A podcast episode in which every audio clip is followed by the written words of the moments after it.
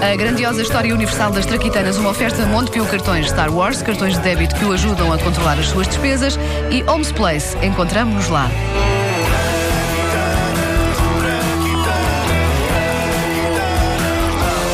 GPS é uma invenção extraordinária por duas razões. Uma veio orientar um bocadinho mais o mundo. Outra, deu ao ser humano uma nova coisa com a qual se irritar. Toda a gente que eu conheço usa GPS e toda a gente acaba por não passar sem ele, mas toda a gente tem sempre uma coisa qualquer ruim para dizer sobre esse sistema de navegação. Eu antes de conduzir julgava que era só uma coisa meio blasé naquela onda. Vamos lá dizer mal de uma coisa de alta tecnologia só para sermos fixes e, e mostrarmos que somos do passado, em que ainda não havia nada dessas coisas. Mas agora que conduzo e que faço uso do GPS, eu percebo que não tem de haver aquela tensão entre mim e o GPS. É uma coisa inevitável que talvez se prenda com a dificuldade natural que boa parte da humanidade tem em acatar ordens. Eu odeio que me deem ordens e o que se passa é que vai ali uma criatura dentro do carro a dizer coisas, a dar ordens.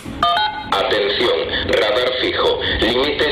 120. A 1,6 kilómetros. Salga a la derecha.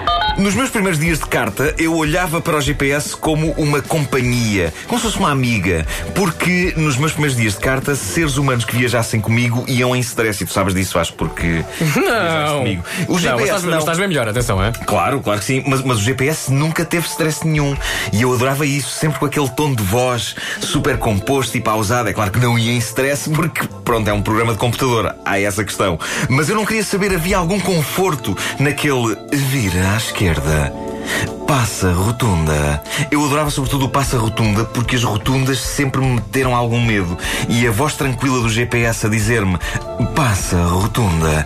Aquilo dava-me conforto. Olha. Sabes como é que eu sou com a, com a rotunda do Marquês de Pombal? Era isso que eu te ia Pânico, pânico. Já passaste pelo Marquês, especialmente agora, que aquilo não é uma, mas duas. Passei lá eu, pá, passei lá eu. Bom, ah, mas de repente o GPS a dizer-me aquilo era como se passar a rotunda fosse uma coisa que se podia fazer de olhos fechados. Nesse aspecto eu adorava aquilo. Agora, quando comecei a ganhar confiança e a conduzir melhor, eu comecei a responder mal ao GPS.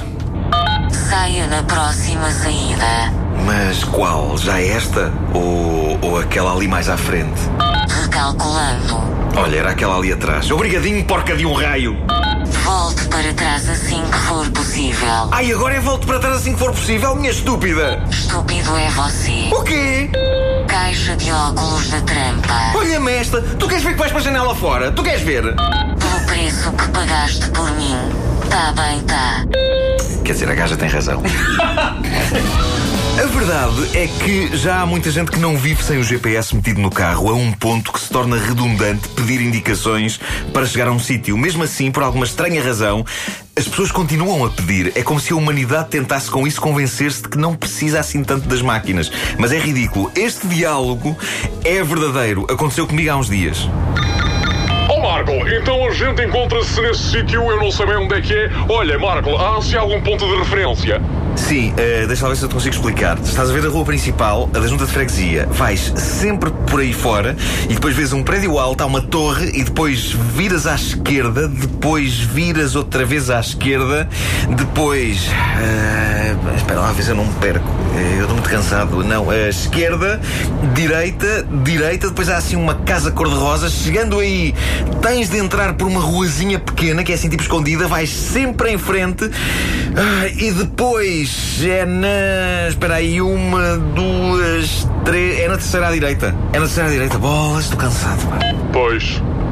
Eu se calhar ponho no GPS. Está-me sempre a acontecer. Porquê é que as pessoas, tendo uma maquineta que as leva do ponto A ao ponto B, mesmifram ah, a pedir-me para eu explicar como se chega a um sítio? A máquina faz o mesmo, melhor que eu, porque é durante o percurso logo ali a explicar, vira aqui, vira ali, vira ali, chegou ao seu destino. Porquê é que as pessoas me fazem isto? Digam-me porquê. Eu digo porquê, se me disseres porque é que dizes acolhi. Pois é, de facto, é uma palavra tão estúpida que o, que o, que o, o Word sublinha. Bom, o GPS, as iniciais querem dizer Global Positioning System, não foi inventado para que todo o mundo o pudesse usar. Este sistema de satélites no espaço e maquinetas na Terra foi criado como uma preciosa ferramenta da Marinha e da aviação americanas para efeitos de rebentar com inimigos do mundo livre. Hoje em dia, até os inimigos do mundo livre têm acesso ao GPS. Por isso, os 21 satélites que estão lá em cima, há muito que deixaram a sua função militar para simplesmente ensinar como se vai para a casa da tia. Todos, para casa da tia. Seja como for, gosto de pensar que eles apanharam o Bin Laden pondo a morada dele num GPS e que a última coisa que o GPS disse foi. Chegou ao seu destino. Pontapei o rabo desse pilantra.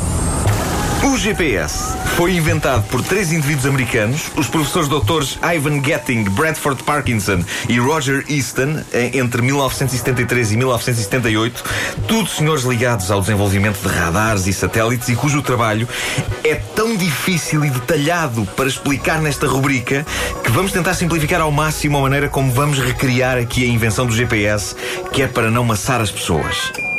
Então, Bradford, tudo bem contigo? Sim, ó Ivan, mas eh, estou um bocado chateado porque eu acho que a minha mulher anda com outro. Pá, o Roger anda muito calado. Será que ela anda com ele? Não, pá, o Roger está calado porque não temos agora atores suficientes para ter mais uma voz neste diálogo. Ah, tá bem, pois. Pois. Oh, oh, oh, Bradford, nós somos cientistas, inventores e coneco. Porquê é que não inventamos uma maquineta que te permita localizar em qualquer ponto da Terra o sítio onde está a tua mulher?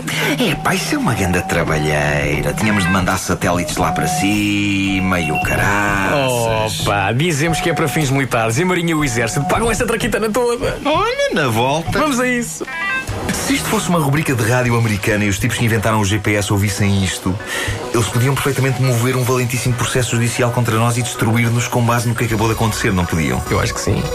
Então ainda bem que isto não é uma rubrica de rádio americana e que os tipos que inventaram o GPS não ouvem isto.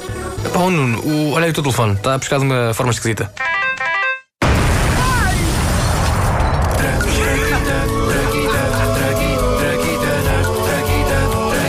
A grandiosa história universal das traquitanas do Nuno Marco nas manhãs da comercial é uma oferta Montepio, cartões Star Wars, cartões de débito que o ajudam a controlar as suas despesas e Homes Place. Encontramos-nos lá. Esta foi sobre o GPS.